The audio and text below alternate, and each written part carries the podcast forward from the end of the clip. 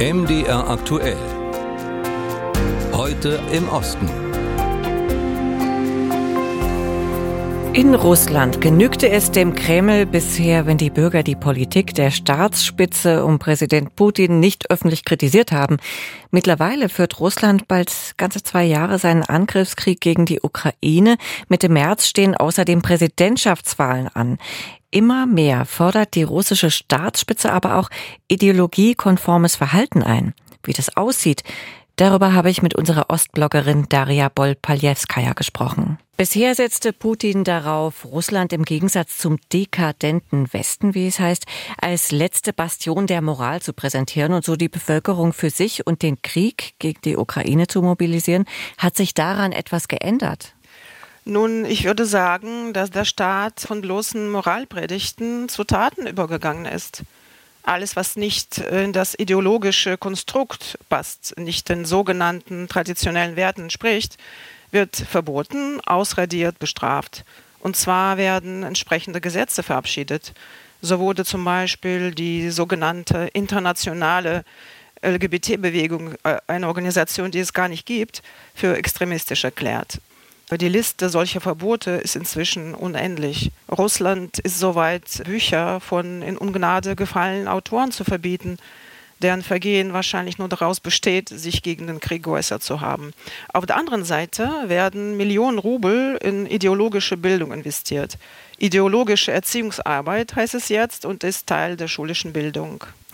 In dieser Situation spricht seit Ende letzten Jahres beinahe ganz Russland über eine sogenannte Nacktparty. Die haben etwa 200 Prominente in einem Moskauer Nachtclub gefeiert, eben kaum bekleidet. Zur Überraschung der Beteiligten erlebten viele danach harte Konsequenzen. Auftrittsverbote, Haft. Wie ist zu erklären, dass das System Putin nach einer freizügigen Privatparty so rigide durchgegriffen hat? Hm, eine gute Frage. Vor allem die sogenannten Turbopatrioten waren außer sich, denn für sie befindet sich Russland im Heiligen Krieg gegen das Böse und äh, währenddessen betreiben prominente Teufelszeug. Ich glaube, der harte Umgang mit bekannten Partyteilnehmern sollte nur eins zeigen. Der Staat erwartet jetzt Loyalität auch im Privatleben eigentlich ein Paradoxon, denn früher gab es in Russland, sage ich mal, eine Art äh, gesellschaftlichen Vertrag ne, zwischen dem Staat und den Bürgern. Ihr haltet euch aus der Politik heraus und wir halten uns aus eurem Privatleben heraus. Jetzt verlangt das, das Regime äh, klare Bekenntnisse zum Wertesystem, das eigentlich völlig widersprüchlich ist. Sie sprechen von einem widersprüchlichen Wertesystem, das unter Putin propagiert wird. Warum widersprüchlich? Schauen Sie mal, einerseits ruft Putin dazu auf, Familien mit mehr als acht Kindern als Lebensform zu etablieren und äh, demonstriert öffentlich seinen christlichen Glauben. Andererseits wird in Russland äh, die Nostalgie nach der Sowjetunion regelrecht unterstützt. Und äh, Putin bezeichnet, wie Sie wissen, den Zusammenbruch, den Zerfall der Sowjetunion als die größte Tragödie des 20. Jahrhunderts. Ich erinnere nur daran, dass die Kirche zu Sowjetzeiten schreckliche Verfolgung ausgesetzt war. Und äh, was Familienwert angeht, nur ein Beispiel. In den 80ern in der Sowjetunion wurden jährlich mehr als viereinhalb Millionen Abtreibungen durchgeführt. Soweit zum Thema Familienwerte.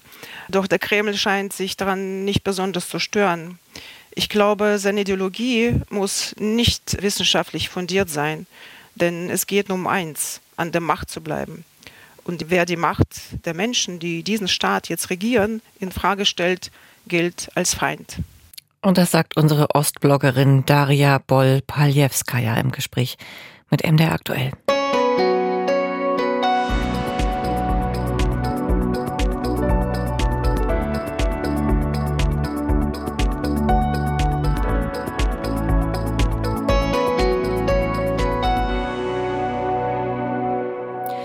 Um die Ukraine zu unterstützen, hat die EU vor über eineinhalb Jahren die Grenzen für ukrainische Getreideexporte geöffnet. Für bulgarische Landwirte ist das ein anhaltendes Problem, da sie mit der günstigeren Konkurrenz nicht mithalten können. Viele fürchten um ihre Existenz und haben sich zu Protesten zusammengetan. An über 80 Stellen in Bulgarien blockierten sie in den vergangenen Tagen mit ihren Traktoren den Verkehr. Über die Nöte und Forderungen der bulgarischen Bauern Vesela Vladkova und Ulrike Schuld. Eigentlich hatte die EU die Einfuhrbeschränkungen für ukrainisches Getreide weitestgehend aufgehoben. Die Idee dahinter war, dass die Ukraine ihr Getreide trotz der russischen Blockade des Schiffsverkehrs im Schwarzen Meer schnell auf den Weltmarkt bringen kann. Doch dann wurde die EU nicht einfach nur Transportroute, sondern ein großer Teil von dem Raps, Weizen oder Mais wurde gleich in den EU-Nachbarländern der Ukraine verkauft. Allerdings zu deutlich niedrigeren Preisen als das dort produzierte Getreide. Unsere Produktion hat sich in den vergangenen zwei Jahren als Folge des Ukraine-Krieges sehr verteuert, weil auch die Preise für Düngemittel, Agrardiesel und Strom gestiegen sind. Wegen der gestiegenen Produktionskosten verkaufen wir mit Verlusten, wenn überhaupt. Ilya Prodanov ist Getreidebauer. Seine Felder liegen an der Schwarzmeerküste nahe der Stadt Burgas. Er ist auch Vorsitzender des bulgarischen Verbands der Getreideproduzenten und ließ seine Traktoren in den letzten Tagen bei den landesweiten Protesten mitfahren. Die Landwirte beklagen auch die hohen EU-Standards. Unter den gestiegenen Preisen ächzen auch die Viehzüchter in Bulgarien und solidarisieren sich mit den Getreideproduzenten. Milchbauer Dimitar Nedev hat einen kleinen Betrieb mit einem halben Dutzend Kühen im Südosten Bulgariens. Wären es Ziegel oder Sand, würde ich sie einlagern und auf bessere Zeiten warten. Die Kühe werden aber heute gemolken und die Milch muss heute verkauft werden. Im Sommer 2023 hatte die EU Bulgarien und einigen anderen osteuropäischen Ländern erlaubt, wieder Einfuhrbeschränkungen für ukrainisches Getreide zu verhängen. Als die im September ausliefen, entschied die bulgarische Regierung, sie nicht zu erneuern, ganz im Gegensatz etwa zu Polen und Ungarn. So erwarteten die bulgarischen Landwirte, dass Sofia sich dann aber bei der EU für sie stark machen würde. Die jüngsten Verhandlungen in Brüssel brachten jedoch keine konkreten Ergebnisse für die bulgarischen Bauern. So fordern sie nun nachdrücklich Entschädigungen aus dem nationalen Budget. Dem entgegnete Agrarminister Kirill Batev. Ich selbst plädiere eher für deutliche Steuererleichterungen als für Fördermittel. Ich halte nicht viel von Pro-Kopf-Zuschüssen. Aber die Idee erfordert eine gründliche Haushaltsanalyse und eine genaue Prüfung, ob wir damit nicht gegen EU-Recht verstoßen. In den Verhandlungen einigten sich Regierung und Agrarverbände am Freitag dann auf staatliche Hilfen für die bulgarischen Getreidebauern. Strittig war dabei bis zuletzt vor allem, ob und auf welche Art die Landwirte ihre tatsächlichen Verluste nachweisen müssten. Die Zeit, es ist 9.25 Uhr gleich. Sie hören MDR aktuell. Ja, und jetzt schauen wir nach Polen. Die Gegend zwischen Krakau und Katowice galt lange als Polens schwarzes industrielles Herz. Seit dem 19. Jahrhundert wurde hier Steinkohle gefördert. In den letzten 30 Jahren wurden dann Dutzende Gruben unrentabel und mussten schließen. In der Kleinstadt Czebina wurde das Bergwerk, dessen Schächte unter der Stadt verlaufen, 2001 geschlossen.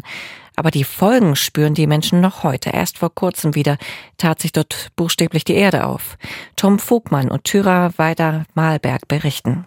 Wenn es in Trzebinia lange regnet, machen sich die Einwohner Sorgen, dass ihnen der Boden unter den Füßen wegbricht. Über 30 Mal stürzte in der polnischen Kleinstadt in den letzten drei Jahren die Erde ein. Unter dem Ort erstrecken sich ehemalige Bergwerksschächte aus der Zeit, als hier noch Steinkohle abgebaut wurde. Allerdings wurden die unterirdischen Schächte nicht richtig verfüllt. Geologe David Sowinski erklärt das Problem. Wenn es um diese Quartären, die jüngsten Erdschichten geht, muss man die Geologie beachten, denn der Boden ist hier ziemlich lose. Die ganze Sandschicht wird vom Wasser ausgespült in die Hohlräume hinein, die nach dem Kohleabbau entstanden sind. Und so entstehen überall in der Kleinstadt immer wieder metertiefe Krater. Das Fußballstadion und eine Kleingartenanlage können deshalb nicht mehr genutzt werden, zu gefährlich. Auch der Friedhof ist bereits seit einem Jahr gesperrt, weil in seiner Mitte ein Loch klafft, das 40 Gräber verschlungen hat. Die Leute haben hier Angst um ihr Leben und das Leben ihrer Kinder, um ihr Eigentum. Das wundert mich nicht. Diese Gefahr wird es immer geben, solange die Sicherungsarbeiten nicht vollendet werden.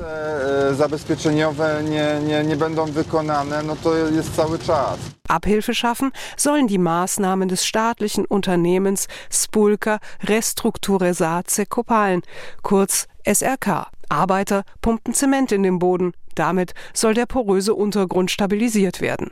Allerdings nur an drei Stellen in Chebinja. Viele hier glauben nicht, dass das reicht. Wie Fußballtrainer Mieczysław Stanjowski.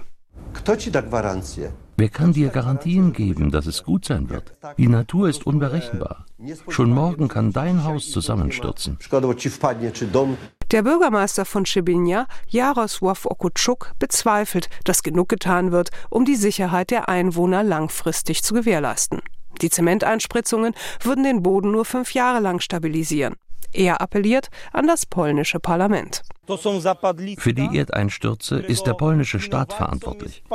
Durch Fehlentscheidungen im Zusammenhang mit der Schließung des Bergwerks Schertscha. Unabhängig davon, wer gerade heute an der Macht ist, trägt der polnische Staat die Verantwortung für die eingetretene Situation. Und der polnische Staat darf uns, die Einwohner von Czebinja, nicht im Stich lassen. Okutschuk wünscht sich ein eigenes Gesetz für Hilfsmaßnahmen. Rund 11 Millionen Euro veranschlagt er dafür. Alle hier wissen, was im nahegelegenen Beton passiert ist. Dort sackte wegen Bergbauschäden der Boden eines ganzen Stadtviertels ab, Häuser wurden abgerissen, ganze Straßenzüge evakuiert. Musik